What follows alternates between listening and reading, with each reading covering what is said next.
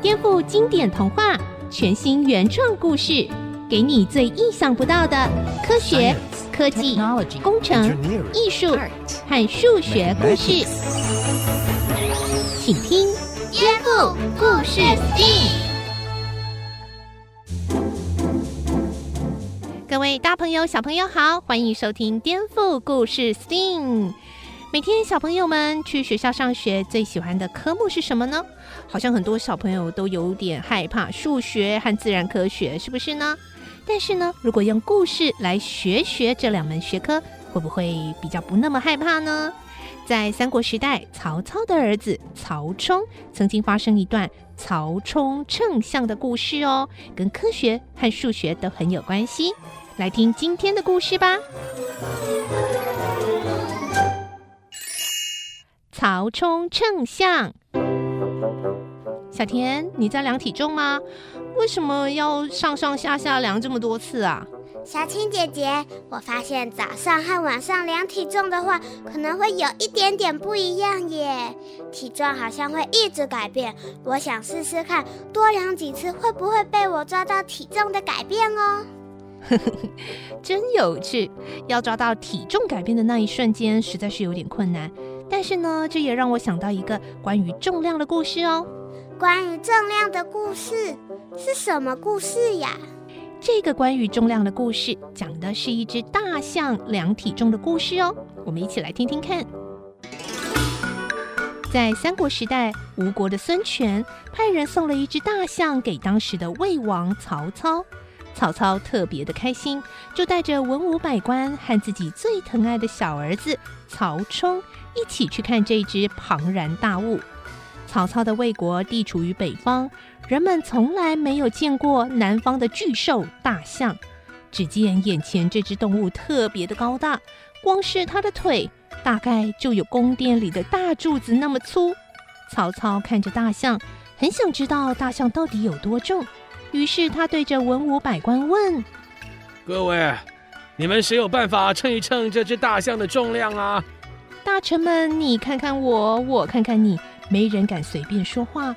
沉默好一阵子，终于有人提出了意见：“大王，不如我们打造一只巨大的秤啊，用这个巨秤来称这只巨象，嘿，不就可以了吗？”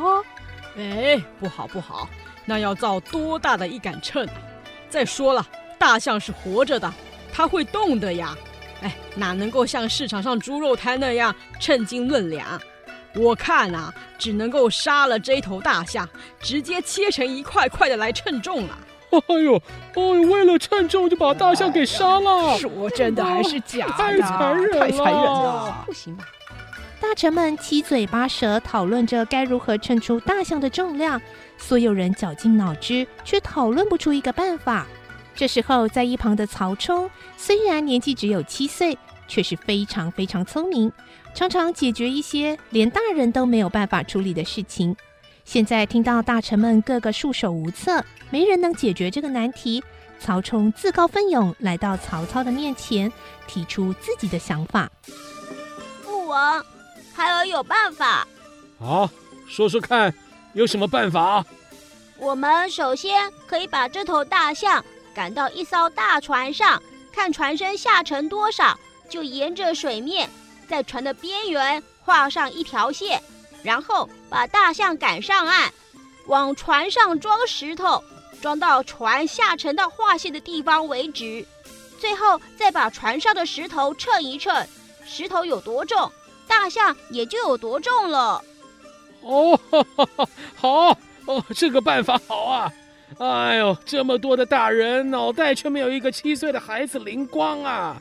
哎，哈哈哈哈，哎呀，不愧是我曹操的儿子啊！这些大臣好笨哦，都出这种馊主意。大象也太可怜了吧！好险有曹冲提出这个好方法。小田，你真的觉得曹操有这么多大臣呢？真的没有一个人想出测量大象重量的办法吗？嗯，难道不是吗？总不会有人故意装笨吧？这可不一定哦。曹操在当时位高权重，所有的人都不敢得罪他。而且曹操对年幼的曹冲又十分的称赞，总喜欢让曹冲有表现的机会。许多大臣呐、啊，或许呢宁愿被当成傻瓜，也不想在曹操面前抢了曹冲的风采。所以喽，如果我们听得到大臣们心里的声音，可能这个曹冲称象的故事会完全不一样哦。我们来听听看，加上了大臣们内心声音的颠覆版曹冲称象吧。当曹操带着文武百官以及年幼的曹冲，看着吴国孙权送来的大象，到底该如何帮这只大象测量重量呢？曹操对着大臣们问：“各位，你们谁有办法称一称这只大象的重量啊？”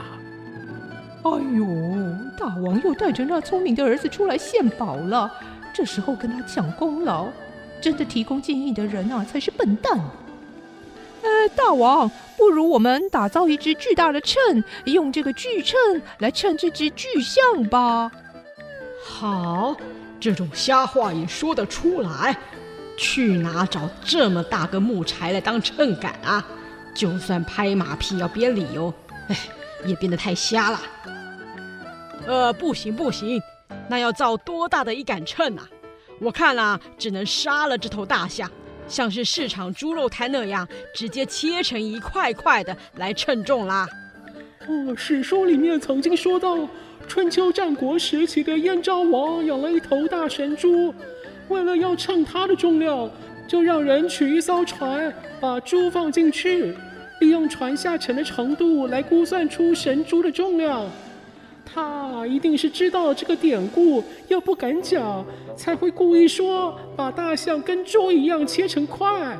哎呀，好家伙，好家伙，这个故意装笨呐！啊，也不敢得罪大王。我我可不要强出头，哎，多说多错。哎呀，太残忍了！哎，这些办法都不好，是不是赶紧找个聪明人来想想别的办法？大王，接下来的故事发展就跟原来的一样喽。其实啊，比曹冲称象更早的三四百年前，希腊的阿基米德已经在西方发表了浮力的理论喽。只是当时的中西方文化交流并不发达。小小年纪的曹冲应该只能从中国古代的书中吸取经验，但是就算是这样，曹冲真的是很聪明，能够将书本上的知识转变成实际生活中的解决方法，也很不容易哟。真的耶，曹冲七岁就差不多国小一二年级而已耶，能想到这样的办法，真的好厉害哦。没错。曹冲称象的故事啊，就是一种科学跟生活的连结哦。蒸汽哥哥，你出现了，吃过饭了吗？吃过了，吃过了。嗯，但是我不介意再吃一点点心啦，毕竟对我来说，食物是永远不嫌多的。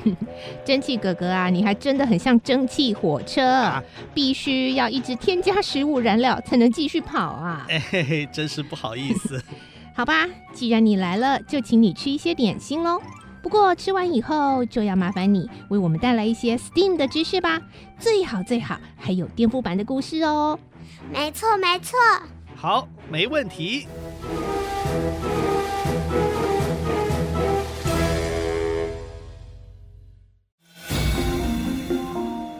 蒸汽哥哥，点心吃完了吧？那要为我们带来哪些 STEAM 的知识呢？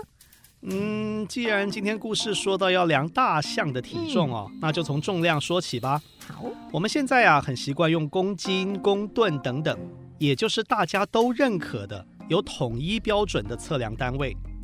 其实这种单位在古代也有哦，例如一斤猪肉啊、十两银子啊等等啊，大家在电视剧可能有看过啊。嗯，但是啊，在更早以前的原始部落，可能就没有什么统一的标准了。他们计算财产的方式啊，这个比较模糊一点啊，可能就是一个大概的一个计算了，可能是用一头牛啊、两头牛之类的动物来换算。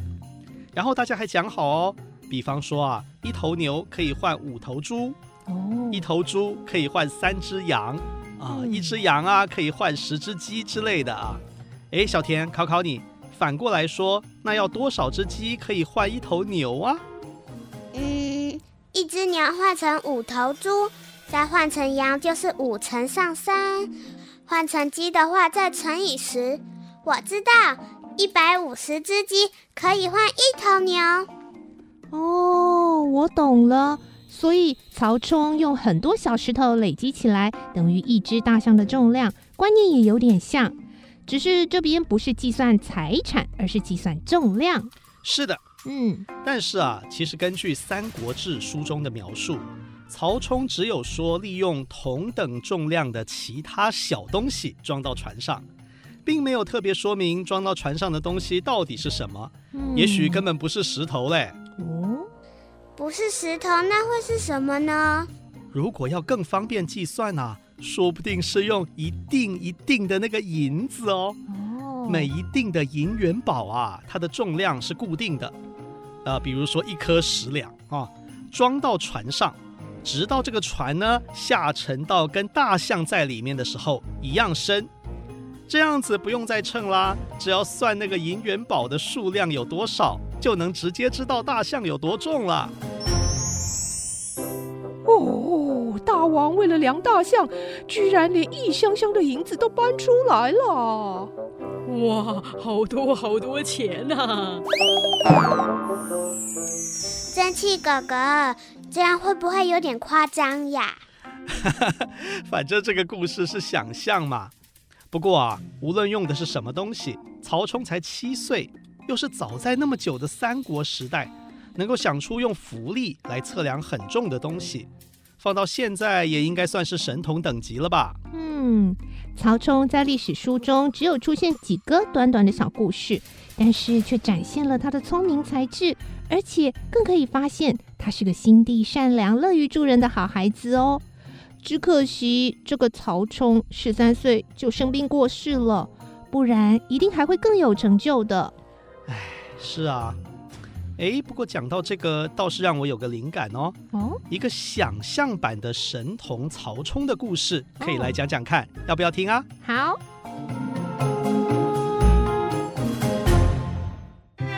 曹操的小儿子曹冲啊，自小聪明伶俐，是家喻户晓的神童。嗯、呃，这个神童就是现在说的天才儿童啦。曹冲十岁那年呢，在路上看到一位十二岁的少年。正在试着拉动地上的一大包白米，但是那个少年太瘦弱了，拉不动地上那一大包沉甸甸的米啊。曹冲看到了这个情形，就走过去问：“这位哥哥，请问这一大包米就您一个人拉？”“哎，就我一个人拉，哪还有人能来帮忙呢？这是我的工作啊。”“嗯，那么如果我说我能帮你拉这袋米，您信还是不信呢？”“你。”就凭你啊！是啊，我会施展幻术的，你等着看吧。曹冲自告奋勇说要帮忙拉这个米袋之后啊，旁边的人都觉得不可思议，认为他是在开玩笑。但是谁不爱看热闹呢？慢慢的人群渐渐聚集了过来。这才几岁的孩子，居然夸下海口，说要拉这袋好重的米呀！对呀，他说他会幻术啊，幻术是什么？啊，就是假的啊！他肯定啊是想骗人。各位父老兄弟姐妹们，今天来到贵宝地，我一不卖药，二不骗人，就让大家看看热闹。大家说说看，这袋米沉不沉啊？沉。那么我看起来小不小啊？小。那我若告诉各位，现在这么小小的我要拉动这袋沉重的米，而且还要征求一位少年郎让我背在身上，大家想不想看呢？听到曹冲这么一说啊，旁边围观的人群都沸腾了。哇，想看热闹的应和声此起彼落啊！好，想看，想看，好想看呐！最后曹冲挑了一位比他还高的少年郎，说是要背着他一起拉这袋米。哎呦，你这小孩儿真的要背着我拉这袋米啊？别担心，你再拖拖拉拉，我可要找别的志愿者喽。哦，好大的口气哎！哦，那好吧，你撑着哦，我可要爬上去喽。呃，诶。少年郎终于爬到了曹冲的背上。哎，这画面看起来有点残忍啊，就好像是幼小的曹冲被人欺负了当马骑。旁边的婆婆妈妈呢，看了都好不忍心哦，一直喊着要曹冲小心呐，不要闪到腰啊。这个时候啊，却没发现前面那个拉不动米袋的那个十二岁的少年，另外那个人哈，开始在一边跟大家收观赏费呢。见证奇迹的时候到了，大家眼睛睁亮点啊！给我们这位小兄弟一点鼓励，五铢钱不嫌少，但是当然是越多越好喽！感谢大家热情支持哦。好，话说回来，只见曹冲啊背着一个少年郎，后头拉着托米带的绳子，在众人惊讶的目光中，居然一步一步的向前移动了。哎呀，你们看，真的拖动了呀！是啊，哎，哎，这真是太神奇了！我活这么大岁数，看到这样的表演啊，我真是值得啦！对呀，对呀，哎，这真的是神童啊！太力大无穷的神童，太厉害，太令人佩服啦！是啊，是啊。哇哦，看到这么神奇的现象啊！那个本来应该要运送米回去的少年，就是刚刚那个收钱的十二岁的少年啊，看到曹冲真的能够拉动沉重的米袋，哇！马上把刚才跟观众们收来的钱整袋交给了曹冲啊！师傅，您实在太神奇了，请受我一拜。刚刚您展现的功力实在是令我佩服，拜托您收我为徒吧。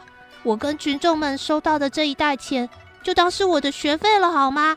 我绝对不会私吞的，拜托您啊，呃，收我为徒吧。蒸汽哥哥，颠覆版故事的小小曹冲真的背着一个人，然后拖动了一大袋白米，这怎么可能嘛？哎，有可能哦，在科学的解释底下，一切再合理不过了。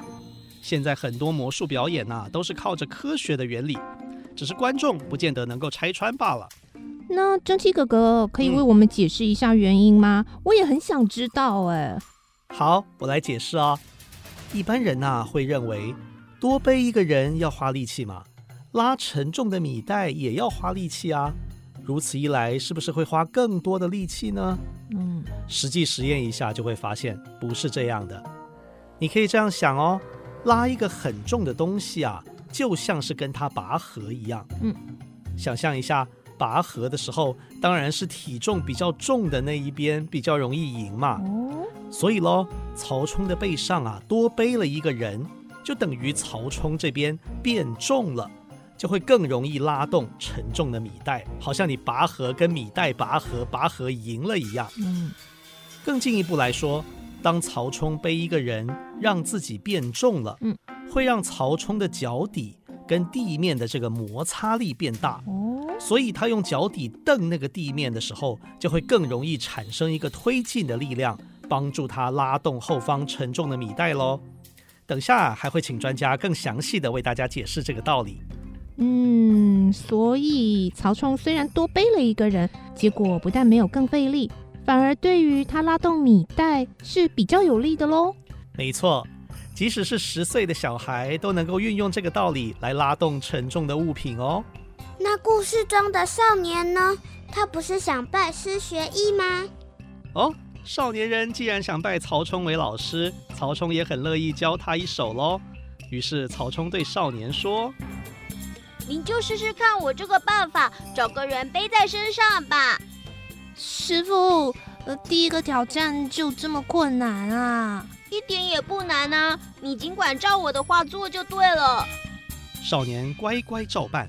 背上背着一个人，后头拉着一袋米，一步一步，哎，真的把米给拖动了。于是他开始大声欢呼：“我成功了，我成功了啦！这位小大人，我要一辈子跟着您学幻术啊！”周遭的所有人看到这个状况，不断的称赞曹冲是个神童，哎，就是天才儿童啦。这赞美的话呢，传到了曹操的耳朵里。当然，身为父亲的曹操感到又快乐又自豪啊。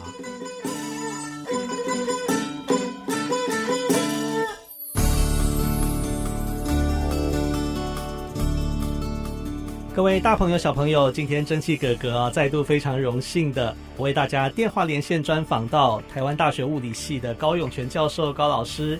哎，老师你好。哎，你好。今天在我们的故事当中哦，我们透过虚构的这个曹冲拉很重的米袋的这样的一个拉重物的故事哦，讲到了这个拔河的原理。那我们里面当然做了一点小小的解释，不过关于这个拔河的原理，是不是可以请教授为我们更深入的为我们小朋友们来解释一下？好，拔河当然是每个大朋友小朋友都熟悉的事情哈。那不晓得大家有没有注意到哈，我们每个拔河选手哈，其实跟他直接接触的力哈，除了他手上在拉那个拔河的绳子之外，非常重要的是每个选手都要用力的用脚去踏地。那个脚要去推那个地，哈，大家其实只要想一下，假设说你脚没有跟地有接触的话，其实你手在拉绳子力，这个就没有支撑点的嘛，哈，没有依托了，哈，所以其实整个的情况是这个样子的。我们知道作用力等于反作用力，就是你有作用力，你就会有反作用力。当你用你的脚在推这个地的时候呢，其实地就在推你。所以你用脚推地，地就把你往后推，所以这个是一个很重要的因素。你如果要赢拔河的话，那你脚要去推地哈，那能够推得动地的话，你的脚必须跟地之间要有接触，要有摩擦，要互相有影响。如果你的脚、你的鞋子跟这个地之间呢是没有摩擦力的，例如说你脚穿的鞋子呢跟这个地之间。几乎是没有摩擦的话，等于说是你脚不着地一样，就脚跟地没有接触一样，你是没有办法赢得拔河的。所以，如果你要赢拔河的话，除了你手要有力气，其实你的脚跟地之间呢，你要能够用很大的力气去推地。所以，你的脚跟地之间呢，必须要有摩擦力。那一般的拔河选手要穿这个球鞋呢，必须要能够跟地之间制造出很大的摩擦力。那我们知道，这个摩擦力会跟一个事情有关系，就是你的重量。你如果比较重的话，那么你跟地之间的摩擦力可以提高。所以，如果说这个拔河选手比较胖，跟一个比较瘦的来比的话，那当然这个胖的就体重比较重的选手可以想见占有一些优势，因为他能够跟地面之间产生比较大的摩擦力。所以，如果说一个人他身上背有重物，那我们可以想象说，由于摩擦力比较高，它可以对地面制造比较大的推力，那地也就会用比较大的力反推你，那你就可能在拔河赢。所以这有可能是一个人如果背重物，反而能够拉得动一个东西的原因。我想这个会是一个因素。非常谢谢教授。好，谢谢你。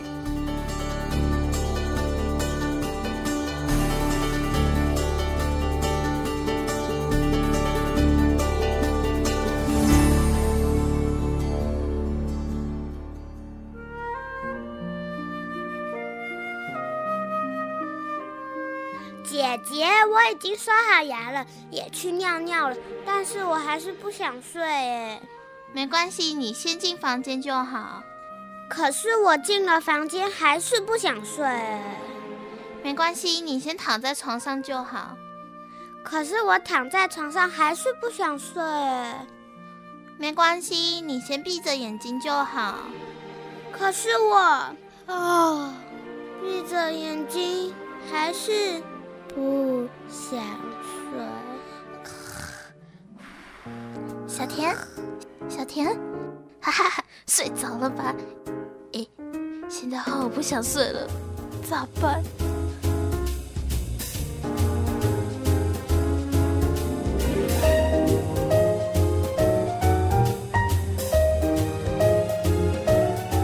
本节目由文化部影视及流行音乐产业局补助制播。